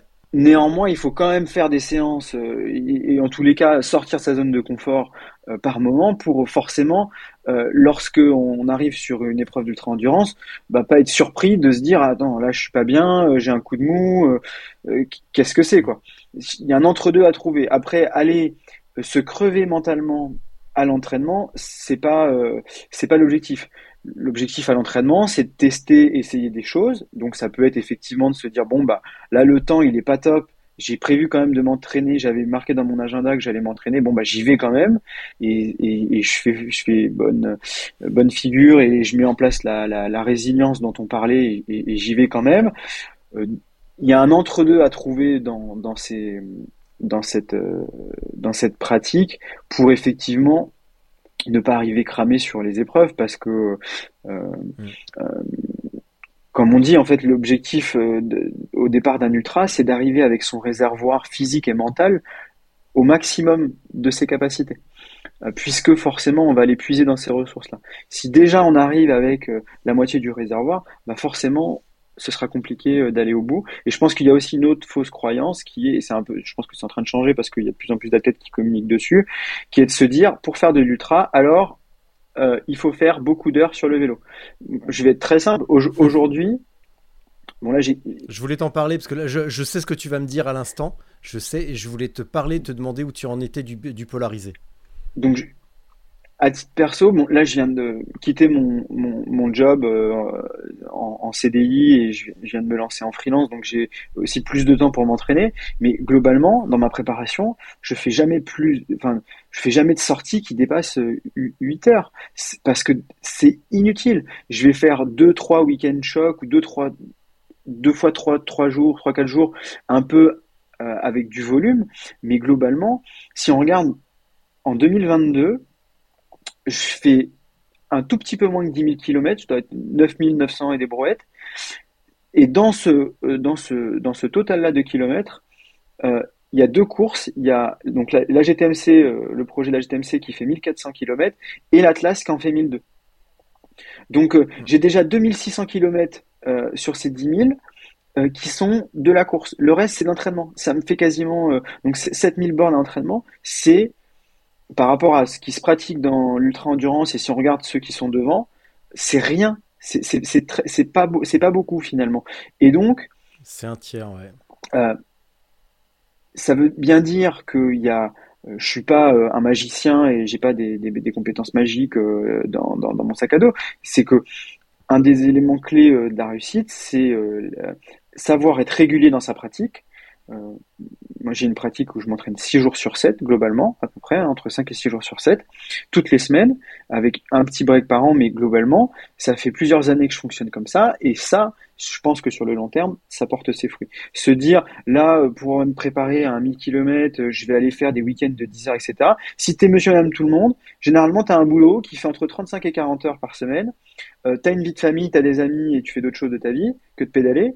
Et donc, euh, se cogner euh, des sorties le week-end de 8 heures, 10 heures, généralement tu vas arriver lundi au bureau, tu seras fracassé, euh, tu vas pas ré- réussir à récupérer comme un athlète professionnel parce que tes contraintes seront pas les mêmes, parce que faut t'occuper des gamins avant d'aller euh, avant d'aller au boulot, parce que euh, je sais pas, tes copains t'ont sollicité pour aller boire un coup. Enfin, il faut pas trop regarder ce que font les autres, il faut regarder ses contraintes et en tous les cas moi à titre perso dans ma pratique, euh, je ne dépasse, euh, je, je fais très peu de très longues sorties, je fais des petits blocs comme ça. Et tu parlais d'entraînement polarisé. Cette année, du coup, j'ai décidé vraiment de m'entraîner différemment. Sur la partie hivernale, j'ai fait très peu d'heures, Euh, c'est-à-dire que euh, je faisais entre 5 heures et maximum 9 heures sur la plus grosse semaine de vélo par semaine, ce qui est, ce qui, est pas, ce qui est pas beaucoup, mais en moyenne, j'étais plus près des 6 heures par semaine que, que des 9. Euh, et là, j'ai inversé la tendance sur le mois de février où j'ai fait quasiment 70 heures sur le vélo, donc un, très gros mois avec beaucoup de, de- de- d'endurance, mais pendant l'hiver, peu d'heures, beaucoup d'intensité et maintenant euh, beaucoup de volume et peu d'intensité. Et là, on repart dans un autre cycle euh, un, peu différent, mais euh, s'entraîner pour du ultra, euh, il y a 80%, c'est euh, euh, être régulier dans ses entraînements, euh, se préparer un petit peu dans sa tête, de se dire ok, euh, comment est-ce que je peux traverser certaines de mes émotions, comment est-ce que ok, le parcours c'est 1000 km, bah je sais pas, je vais anticiper peut-être les points de ravitaillement, je m'allège ma charge mentale comme ça, et après tu as 20% qui reste de l'entraînement physique, aller faire des intervalles, etc. Mais euh, ça reste encore une voilà, il y a plein d'autres choses à faire avant. Il y a plein de, il y a encore tout un folklore de l'ultra euh, qui subsiste, euh, mais qui est aussi euh, inhérent à la, jeunesse de la discipline, à la, relation à la compétition qu'on a en France, en tout cas pour, pour l'ultra et le bikepacking, où il y a une énorme confusion que l'on voit de plus en plus, notamment sur les groupes bikepacking, où on voit beaucoup plus de gars dire Bonjour, je viens faire du bikepacking en voyage et je vais dormir à l'hôtel tous les soirs. Euh, bah ouais, ça s'appelle du cyclotourisme, comme depuis environ 150 ans. Donc euh, il y, a, tout un amalgame qui se fait sur le, le volume et l'intensité. bah, Il y a beaucoup de choses à faire. Les week-end shocks, j'allais t'en parler, mais tu m'as devancé parce qu'encore une fois, c'est un des grands concepts de, euh, de Guillaume Millet qui est d'avoir une régularité dans la semaine et de temps en temps d'avoir un week-end shock de 2-3 jours. Et c'est euh, c'est quelque chose que l'on va, euh, appliquer. Donc euh, des volumes démentiels, des sorties de bâtards. Oui, de temps en temps, mais et, et tout à l'heure tu mentionnais une sortie de 6 heures sous la pluie. On peut aussi imaginer simplement une sortie de 6-8 heures un petit peu plus difficile une fois de temps en temps. Et on n'est pas obligé de se mettre dans des situations de météo compliquées. Quant au côté, euh, il y avait une sortie qui est prévue, je dois la faire pour faire bonne figure. euh, je ne suis pas du tout d'accord avec toi, je ne suis pas du tout convaincu. Et je suis même sûr qu'il ne faut pas se forcer à aller faire une sortie si c'est uniquement pour faire bonne figure et dire je l'ai faite et se rassurer. Non, mais une bonne je sortie, suis- pour qu'elle soit efficace, il faut la. Je suis d'accord avec toi. Je suis, je suis- je suis super d'accord avec toi. La, la nuance, je l'apportais effectivement de se dire bon bah euh, Ouais. Quand tu t'entraînes euh, toutes les semaines, 6 jours sur 7, forcément il y a des séances dans la semaine que t'as pas envie d'aller faire. Ce qui est important à écouter. Enfin, et c'est là que la, connaissance de son corps, elle est, prépondérante. C'est est-ce que là, euh, j'y vais ou j'y vais pas en fait? Il y a des jours où euh, moi j'ai pas envie de m'entraîner, puis bon bah j'y vais quand même parce que bon voilà c'est pas forcément une bonne raison. on se dit allez, euh, on, se, on se met un peu un coup de pied aux fesses. Puis il y a des fois il faut aussi savoir lâcher prise. Et il y a des séances que je fais pas euh, et je m'auto-flagelle pas en me disant ah tu l'as pas fait, ça va changer ta préparation. Non non, des fois euh, on a mieux fait d'aller euh, Ça change rien. C'est bien mieux des fois de s'arrêter que d'y aller. E- Exactement. Et le, et le côté euh, j'y vais, j'y vais pas, euh, bah en fait il est, il est vite tranché si on trouve pas de bonnes raisons d'y aller, si on trouve pas ce petit côté allez j'y vais quand même, ce petit coup de pied au cul, c'est que vraiment faut pas y aller, faut pas avoir de regrets. Et euh, il faut pas se forcer à y aller à tout prix. Là, là je te rejoins sur la connaissance de soi. quand c'est le cas et que j'ai pas envie d'y aller, je reconnais très bien les moments, les jours où c'est pas la peine d'y aller. Et je reconnais très bien les jours où je suis, euh, suis pas dans les bonnes dispositions, et par contre les jours où j'ai pas tout à fait envie d'y aller, mais je trouve la petite flamme, le petit, le petit coup de pied au cul pour y aller quand même, et généralement ça se passe bien. Mais quand vraiment ça va pas, tu vois, hier, euh, non avant-hier, euh, j'avais prévu une belle sortie. Bah non, j'avais encore mal aux jambes, j'avais pas envie, j'avais pas envie. Donc euh, j'ai même pas fait une récup. Je me suis même pas dit tiens, euh, je vais faire une demi-heure sur le home trainer, faire tourner les jambes. Non, je fais rien, je m'en fous. C'est mieux et je fais autre chose. Et à la place, j'ai fait. Mais, mais se, reposer, euh, ça fait partie de l'entraînement. C'est vraiment. et d'ailleurs, c'est plus compliqué de se reposer que d'aller faire une séance difficile. C'est souvent comme bah. ça. Pour ceux qui sont un peu vigorexiques. L'autre le, cliché du euh, ouais mais je m'entraîne pas et je vais tout perdre. Euh, souviens-toi des ravages que ça a fait pendant le Covid où tous les euh, alors je suis désolé mais je vais encore me moquer mais en même temps ils prêtent le flanc à la moquerie. Tous les triathlètes ont fait dans leur slip parce qu'ils allaient perdre leur niveau et qu'ils se sont cramés la tronche sur Zwift. Et au moment où on a été libéré de nos obligations de confinement, la plupart étaient cramés et n'ont pas roulé dehors tout de suite. Parce qu'ils étaient raide cramés à avoir fait des 200 bornes sur Zwift et à s'être mesuré le sgeg euh, sur Zwift. Et à s'être pris le melon à, avoir euh, fait surchauffer la casserole euh, parce qu'ils voulaient pas perdre leur niveau avec du Zwift, avec de la PPG, avec des abdos, avec de la planche, que des trucs qui servent à rien donc, au lieu de laisser un temps relax maintenir le niveau avec une activité, et puis quand c'est le moment, on y retourne et c'est reparti vraiment. Il faut euh, le lâcher prise et, euh, et ce, euh, cette obsession de la performance et du niveau, c'est des conneries. On peut partir une semaine en vacances et on perd pas son niveau. J'ai des mecs qui partent régulièrement en déplacement. Bah vas-y, pars une semaine, qu'est-ce que tu veux que je te dise? Et au bout d'un moment, la première fois, ils me disent ouais mais je vais perdre t'inquiète. La deuxième fois, non, ça allait mieux. Et la troisième fois, c'est bon, je pars, relax. Je ferai un petit peu de vélo, de la marche à pied légère, relax. Je reviens, je reprends, peinard. Là, j'ai une nana, elle a fait un, elle a fait un bloc d'entraînement juste avant de partir en Égypte, en vacances. Elle a fait un gros bloc sur 4 jours. Elle est partie euh, en Égypte. Elle a fait une sortie. Et elle a fait un bloc ce week-end de deux, euh, je sais plus, elle a fait 6h euh, samedi et 9h dimanche. Et elle avait, elle avait la poignée dans l'angle. Hein, euh, pas de problème. On perd rien sur une semaine. Faut se détendre. Ah, tu, tu aimes bien cette poignée, ces expressions, la poignée dans l'angle. La hein. poignée dans l'angle. On, on, va la noter celle-là. Ouais. Ouais, ouais. Non, non, mais y a... bah, après, c'est le principe de bah, tu peux, tu peux la, tu, tu, peux la, tu, tu peux la coller à l'expression euh, se, mettre le, se mettre la selle dans le cul. Hein. T'as le bec dans le cul, euh, là c'est que t'as la poignée dans l'angle et tu roules sur la Je croyais que tu devais proposer un format de podcast plus, plus tenu. plus sérieux. Ça dérape. Ah mais j'y suis arrivé. 1h30. Ouais, bah excuse-moi, ça eh, j'ai tenu 1h30. Euh, déjà c'est un exploit, généralement je tiens pas 3 minutes. C'est vrai que c'est pas mal. Euh, je trouve, que, je trouve que j'ai euh, tout à fait relevé. Et puis, faire état d'un jargon, d'une discipline, c'est pas déraper, c'est simplement étaler, étaler une culture, la culture d'une activité et son jargon tout à fait spécifique. Donc, euh, et si tu préfères qu'on parle des naturistes au Cap d'Agde, euh, allons-y, hein, on va voir si ça dérape. Je ne reviendrai pas sur ce sujet. non, mais assume, assume Thomas. On a tous nos. Si, si la bonne raison de faire du vélo et de traverser la France était d'aller voir des meufs à poil, bon, bah. Tu peux le dire, après tout. On n'est pas dans le jugement, tu je, sais. Je suis sûr que je, tu peux te lâcher, tu je peux. suis sûr qu'il y a des plus courts à faire parce qu'à mon avis, il doit bien y avoir un camping naturiste dans le Morvan. Hein.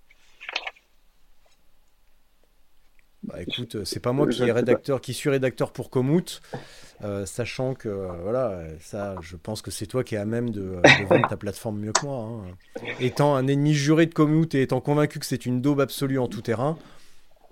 je suis pas là pour faire l'apologie euh, de, de Ça, veut... moi, je suis. Sachant que tu n'es pas là pour en faire l'apologie ou vu que tu ne prends même pas la peine de le défendre, ça veut dire que j'ai bien un peu raison quand même. Moi, je suis convaincu que c'est une super application.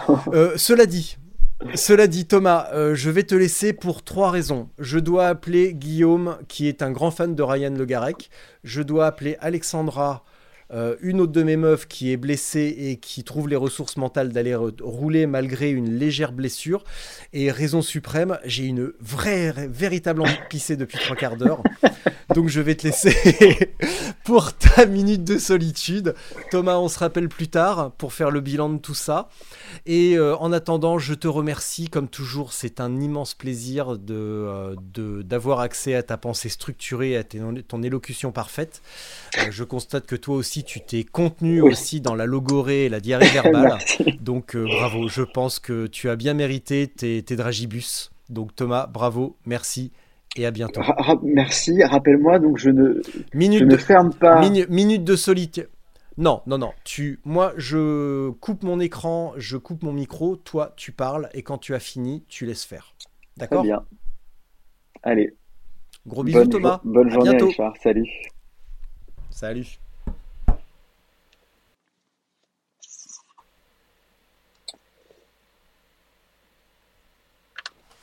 La minute de silence, euh, encore une fois. Euh, merci déjà à ceux qui arriveront jusqu'ici. Euh, donc comme on l'a dit, la prépa mentale, elle peut toucher tout le monde. moi, j'y ai trouvé des réponses super intéressantes et que vous ayez besoin d'accompagnement extérieur ou que ce soit votre curiosité euh, personnelle via Internet euh, ou des livres qui vous amènent sur ce chemin-là, je ne peux que vous recommander de, développer euh, cette partie-là. Et puis le principal, continuer à vous faire plaisir sur le, sur le vélo. Allez, bonne journée à tous.